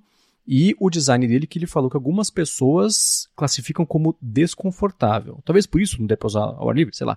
Mas é, eu vou até colocar na descrição aqui, teve um, um concurso do pessoal fazer imaginar o melhor design, como é que vai ser. Ela fazer uns mockups 3D e no fim das contas o que ganhou é um que é bem parecido com aquele do The Information que a gente comentou na semana passada. Mas é, é, o, o, desafio, né, ele, ele comenta isso, por exemplo, um dos headsets do, do Facebook lá custa 400 dólares e ainda assim, não é só que ninguém comprou, mais da metade de quem comprou não usa um negócio há mais de seis meses. Então você compra em costa. Só que ele não vai comprar em costa um negócio de 3 mil dólares. Né? E ele fala o que eu disse aqui na semana passada, que eu chutava que era isso um kit de desenvolvimento que quem quiser comprar é o usuário final, quiser comprar, a Apple não vai falar não. Óbvio, né? Não vão rejeitar 3 mil dólares. Mas se o produto inicial não for promovido como, gente, vem dar uma espiada aqui no futuro. A nossa visão para esse mercado é essa. Aí o desafio da Apple é como é que eles contam essas, como é que eles falam que eles vão fazer sem dar o um mapa da mina para concorrência. Porque eu tenho certeza que a Apple mostrando como é que o negócio vai. Ah, ah imagina assim, ela, daqui a três anos vamos lançar esse aqui. Amanhã a Xiaomi já lançou um igual. Né? e aí você. Né, pra onde ela vai correr numa situação dessa? Né? Então, ele tá. O Gurman eh, tem. Eh, faz sentido o que ele disse, que a Apple pode ter pela primeira vez em muito tempo um tijolo nas mãos só, que ninguém vai querer. Por outro lado, é mais uma situação em que as expectativas para esse produto estão sendo colocadas lá embaixo, o que, né, que nem na parte de resultado financeiro, né, como é que você conta essa história e você embeleza o, o né, coloca, como é que é a frase lá, coloca batom no porco, né, para parecer mais bonito? Pode ser uma situação assim também, né, vai saber se o jeito que a Apple vai contar essa história não é o, o que a gente olha, por exemplo, quando a Samsung divulga conceito, a própria Xiaomi divulga conceito, é tudo muito bonito, empolga, vira notícia e tudo mais, aí nunca mais se fala nisso. Mas ainda assim, esse futuro promissor não é recebido com tanto ceticismo quanto um produto mal feito, ou um produto com tecnologias inacessíveis, digo, de, de preço. Então, o equilíbrio de contar essa história vai ser a chave de saída para todo o mercado, na verdade, ou vai ser assim, né? A reação vai ser, nossa, finalmente um produto que eu vejo motivo para comprar, ou vai ser, nossa, de fato ninguém vai lançar um negócio relevante para isso. O metaverso, ou seja lá, a Apple não vai falar metaverso, claro, mas ainda assim é mesmo um grande nada. Exatamente. O Gurman também comenta que um dos potenciais motivos que podem levar esse headset ao não necessariamente fracasso, mas a, a, a não conseguir chamar a atenção do público é a falta de um killer app, que parece que Tá, uhum. A Apple criou uma tecnologia incrível que eu tenho certeza que, mesmo que o headset não dê certo, tudo que ela investiu em desenvolver sensores e tudo mais vai ser muito útil para todos os outros produtos. Só que é um produto muito legal, com hardware incrível, com telas boas, com um monte de sensor que detecta isso e aquilo. Só que aparentemente até agora nem a Apple consegue dizer isso, você, isso aqui vai mudar o jeito que você faz tal coisa. Porque parece que você consegue ver vídeo, mas você consegue fazer FaceTime, mas, pô, 3 mil dólares, é o que a gente falou, 3 mil dólares para fazer FaceTime. Será que as pessoas. será que isso vai mudar a vida das pessoas? É, é, é diferente, né, do caso como o próprio Gurman comenta, né, o iPhone, que o, o killer app dele na época era o Safari. Era, é, era muito, o iPhone era todo diferente, mas o, o que impressionava, e eu lembro que me impressionou na época era ver, falava, nossa, é um negocinho desse tamanho e abre a internet de verdade. As pessoas começaram a ficar interessadas, né? Tipo, inteira a internet de verdade no celular. É, e, e pelo que, pelo andar do que, pelo que a gente está sabendo até agora do headset, ele não tem nenhum recurso que a Apple consiga olhar e falar, olha, vocês precisam disso, isso aqui vai mudar a vida de uhum. vocês. Que é, então, vai, vai depender muito da história que a Apple vai contar, do que ela conseguir fazer ali de, de ecossistema e aplicativos para convencer usuários comuns, principalmente, de que Sim. falar, olha, isso aqui vai ser o futuro, né? Agora, falar que o futuro é FaceTime em AI e assistir vídeo, é, para mim é, é um pouco difícil de me convencer só com isso. 3 mil dólares para fazer FaceTime, não. Se ela quiser me convencer, eu pago 3 mil dólares para não ter que fazer FaceTime. aí eu compro. Aí eu vi vantagem. aí eu vou ser o primeiro da fila para comprar. Agora, uma outra para encerrar aqui, eu acho, o episódio de hoje, uma outra notícia que pintou envolvendo também o headset veio lá do The Information, que como eu disse na semana passada, o trocadilho não é intencional, está muito bem informado sobre essa parte aí do headset, disse que a Apple quer que a galera possa criar aplicativos para o headset usando a Siri. Então, Eles falam assim: ah, a gente conversou com pessoas que trabalharam no headset, e não falaram se é no projeto ou não, mas no headset, que a Apple quer um jeito fácil de que a galera, qualquer pessoa que não tem conhecimento de código, possa fazer aplicativos. O que, por um lado, resolve o problema que a gente vem batendo aqui, que é vai se lançar esse headset para ninguém com nada dentro, né? Não tem aplicativo, ninguém vai se interessar porque não tem aplicativo, não vai ter aplicativo que ninguém se interessa, o problema da Tostines deu tudo errado, né? Então, é o problema do Windows Phone, no fim das Exato. contas. Né? Fãs do Windows Phone, vocês entenderam o que eu dizer. Então, que a Apple vai deixar o pessoal com a ajuda da Siri construir aplicativos, o que é claro, né, que assim, o, o golpe mais fácil que a gente pode dar é jura? né? Não encontrei ninguém chamado aplicativo nos seus contatos, ou né, qualquer coisa desse tipo. Mas, considerando o que a gente tem visto, não na Apple, mas no mercado nos últimos anos, de, por exemplo, aquele GitHub Copilot. Você fala, GitHub, Faz aí para mim um formulário em português pedindo nome telefone com CPF, validação de CPF e envio de e-mail para confirmar. Ele cospe lá um código que, com um outro ajuste, começa a fazer exatamente isso, em português. Você tem, por exemplo, as IAs conversacionais, o ChatGPT. Você tem as IAs que geram imagem por meio de, de comando, né? Vai pintar também de vídeo, já tem uma outra experimental aí de vídeo. É, você tem as IAs de, de, de, voz, a gente sempre fala sobre elas no ADT também. Então, e se a Apple, tudo bem que isso aqui parece. É, é, os, como é que chama lá os. Primeira negação, depois barganha e tudo mais. Mas eu tô barganhando aqui. Vai que a Apple até agora não falou nada sobre ter uma tecnologia bacana de inteligência artificial que seja. O, o cérebro dela seja a Siri, que você mande fazer alguma coisa, de, faço, de fato faça pode ser interessante, né?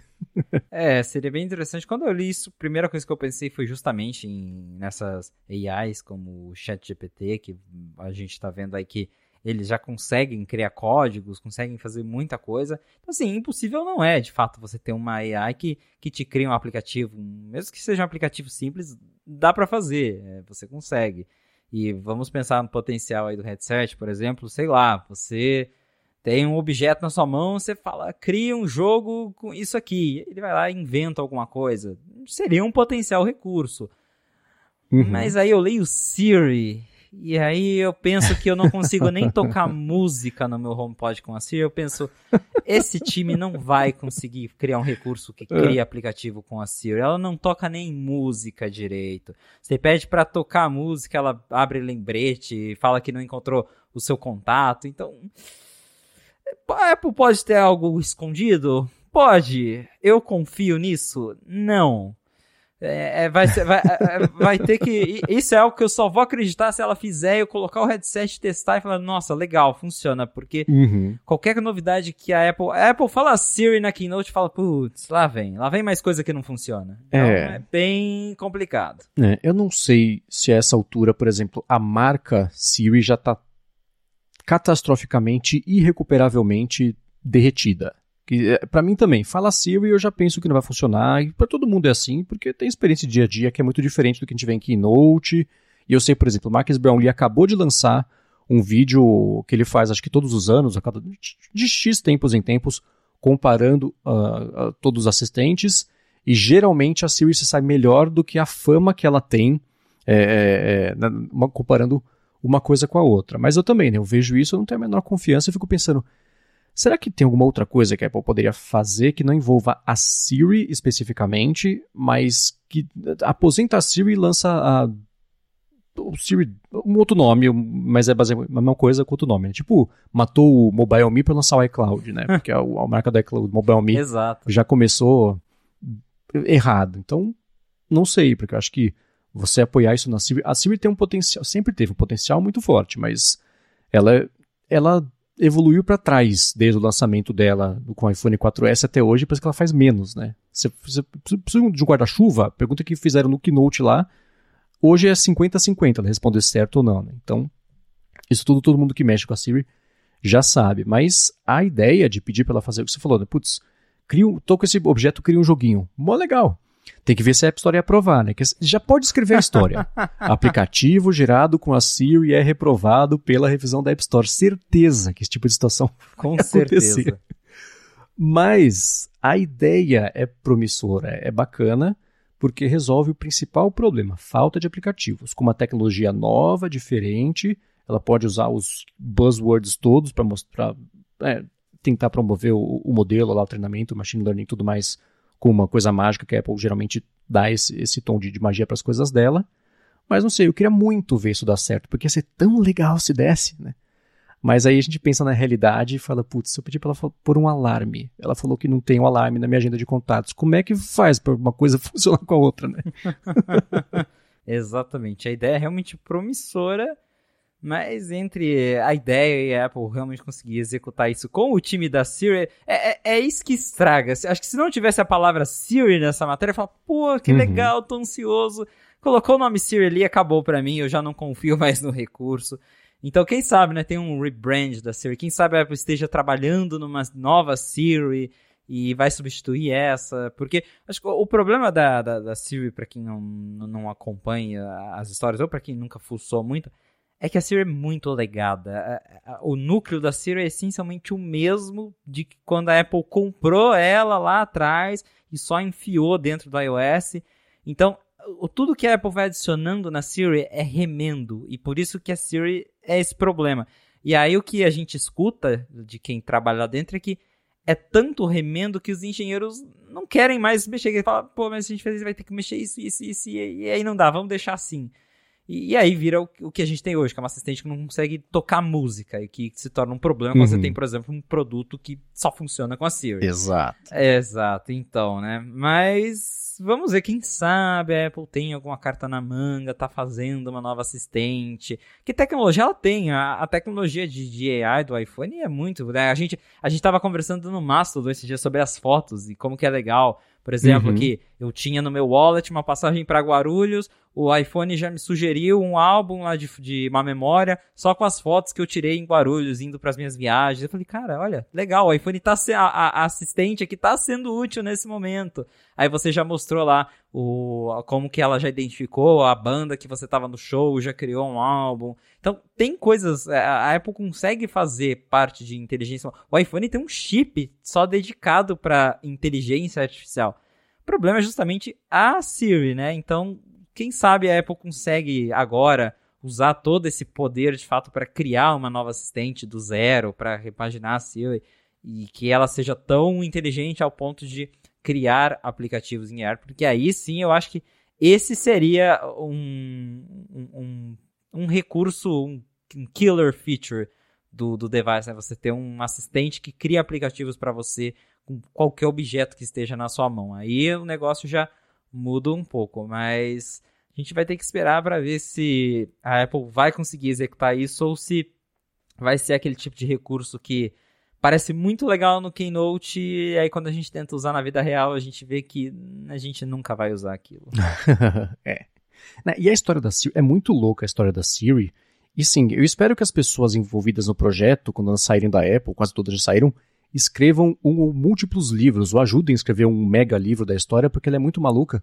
Porque quando a Apple comprou a Siri, foi com a ideia de transformar todo o sistema inteligente da Siri no sistema operacional. Ia ser mais próximo ainda do Her, por exemplo, do filme lá, que ia ser uma coisa onipresente no seu sistema, até no ecossistema. Né? Mesmo a Siri ia ser o mesmo sistema inteligente, sempre ali para usar no Mac, no iPhone, no iPad, ia ser o sistema operacional. E aí claro, não, tava, não tá pronto até hoje, muito, quanto menos lá quando a Apple comprou, né? Então, é, você tinha uma equipe desenvolvendo isso que ia ser tipo o Siri OS e a equipe desenvolvendo essa parte para lançar rápido o assistente e colocar no mercado e tudo. que a gente esquece, não tinha Google Assistente, não tinha Alexa também, a Siri foi a primeira a chegar para o grande público, ainda que seja restrito a, a pessoas que usam coisas da Apple. E o Steve Jobs morreu achando que a Siri se tornaria lá na frente. Até brinquei no ADT uma vez, na volta a gente Siri. Tipo, agora a gente lança isso aqui, mas na volta a gente compra o sistema operacional inteiro. Aí ia ser aquela coisa interessante. Morreu achando que um dia a Siri viraria basicamente o iOS. E esse plano seguiu por algum tempo até ele se esgotar e assim, ninguém fala mais sobre isso, então acho que não tem mais nada é, disso aí rolando. Mas o, é que nem, sei lá, o AirPower né, que a Apple comprou a tecnologia acreditando que ia ser fácil não, mas que estava ao alcance de lançar visão que ela tinha do produto, e no AirPower não deu certo, para o Siri OS não deu certo, né? E a gente às vezes pipoca aqui e ali uma notícia falando sobre um sistema com a Siri mais integrada, mas cada vez que isso não acontece eu agradeço porque, né? Confiança zero de que isso vai dar certo. Né? É, tá difícil de confiar na Siri, então é, vamos ter que aguardar mesmo para ver o que, que ela tá aprontando, mas que todo ano fica aquela esperança de ver uma Siri melhor, mas né, são tantos é, anos qual foi já. o último keynote que teve coisa com a Siri? Pois foi é. o Siri Intents, faz o que, uns quatro anos? Pois é, eles nunca mais nem mencionaram direito a Siri nos eventos, que eles sabem que é um, que, que é um recurso que meio que tá perdido. As pessoas já não têm mais uhum. confiança, é um recurso que não funciona direito e que lá dentro nem eles acho que têm coragem de mexer no que realmente precisa ser alterado para melhorar a Siri, então eles vão deixando de lado. Talvez a solução seja realmente criar uma Siri do zero e colocar outro nome igual eles fizeram é. com o Mobile Me e iCloud, que você bem colocou, né? Que o Steve Jobs até. Eu lembro que ele até fez uma brincadeira na keynote. Falaram, por que, que vocês deveriam uhum. confi confiar em quem é, por que, que, vocês deveriam confiar no iCloud se quem está lançando é quem lançou o Mobile Me, né? Acho que com a Siri é a mesma Exatamente. coisa. A, a, as pessoas perderam a confiança já no assistente e recuperar isso vai ser bem complicado. É, já, nossa, eu tenho a solução. Apple, preste atenção. Faz o sistema e pede para a Siri do sistema fazer uma Siri inteligente. Faz um aplicativo chamado Siri que seja útil e inteligente. Aí, usa o headset para criar uma nova Siri. Resolvido o problema. Agora que resolvemos o problema, se você quiser encontrar os links do que a gente comentou ao longo do episódio, vai em gigahertz.fm barra a fonte barra 32 ou dá mais piada aqui nas notas do episódio. Lembrando que se vocês têm dúvidas, querem que eu espete, explore aqui um pedacinho diferente do MacBook Pro novo, querem saber como é que funciona, uma comparação com alguma coisa, manda para mim lá no Mastodon MVC Mendes que eu vou coletar ao longo dessa semana e no dia a dia aqui durante o trabalho eu vou testando uma outra coisa que vocês direcionem. Quero agradecer primeiro a ExpressVPN pelo patrocínio mais uma vez aqui do podcast. Primeiro também a vocês que escutam, que recomendam aqui o A Fonte, que, enfim, deixam avaliações, recomendações, fazem o A Fonte continuar, seguir aqui crescendo, o que é muito bacana ver cada vez mais gente escutando aqui. E principalmente também, primeiro, também a você, Felipe, por ajudar a gente a ficar melhor informado sobre o que está rolando lá no mundo da Apple. Valeu, Marcos, e obrigado, audiência, por ter ficado com a gente até o final de mais um episódio do A Fonte. Se você quiser me encontrar nas redes sociais, é só me procurar no arroba Felipe Exposto. E lembra também de escutar o último episódio do ATT, porque tem participação minha lá. Boa! Eu, como falei, investimentos no Mastodon, apresento um bando de podcast aqui na Gigahertz e também o Bolha Dev, que é um podcast diário da Alura, noticiário diário da Alura, sobre tecnologia, inovação e desenvolvimento.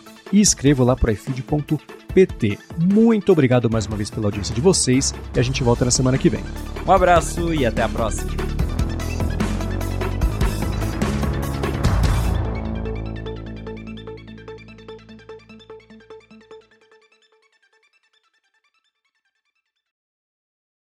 Tentar aí uma hora. Essa vez eu só fiz escala lá em São Paulo, então não. Uhum. Meu, meu aproveitamento em São Paulo foi o aeroporto de Guarulhos. não, a hora que tava aquela chuva insana que você postou que tava fechado o aeroporto. Eu tava na estrada, eu tava na Dutra passando nossa. do lado de Guarulhos. Eu pensei, nossa, deve estar tá fechado o aeroporto. nossa, e fechou. Eu tava com o voo marcado para sair de Guarulhos 4h35, saiu uhum. 6 da tarde. Nossa. Pra caramba. É, foi bem Ficou... hora que eu tava passando do lado ali. É, Acho, acho que o aeroporto em si ficou 15 minutos fechado, mas 15 minutos de Guarulhos fechado é o suficiente para criar o caos lá, né? Ah, então... é, né? Pois é. Mas fora um isso, que a viagem já é. bagunça é. tudo, imagina 15 minutos. Exato. Para. Fora isso, a viagem foi legal. É... Para mim, só, só de eu ter entrado lá no, no cockpit do avião já valeu a pena. Então, que loucura aquilo, cara. Como é que você conseguiu? hum, foi muito na cagada. Porque assim, eu, eu, eu gosto e tal, eu nunca pedi assim, tipo, deixa eu entrar aí. Eu tenho meio assim, até porque eu sei que é burocrático e tudo mais. Uhum. Aí eu tava sentado ali na, na primeira fileira do avião e antes do desembarque o piloto saiu para conversar com a, com a uhum. aeromoça uhum. que tava na frente. Aí eu uhum. vi ele abrir a porta, eu falei, posso tirar uma foto daqui mesmo, né? Só do, do cockpit? Ele falou, não, entra ali rapidinho, pode entrar. Olha, que legal. Aí, nossa, aí ali fez meu dia. foi, foi Nossa, bacana. quando eu, era criança, eu lembro que eu entrei no cockpit, não lembro de nada, né? Só de que foi legal entrar no cockpit, mas eram outros tempos bem diferentes, é. né? Hoje é meio na.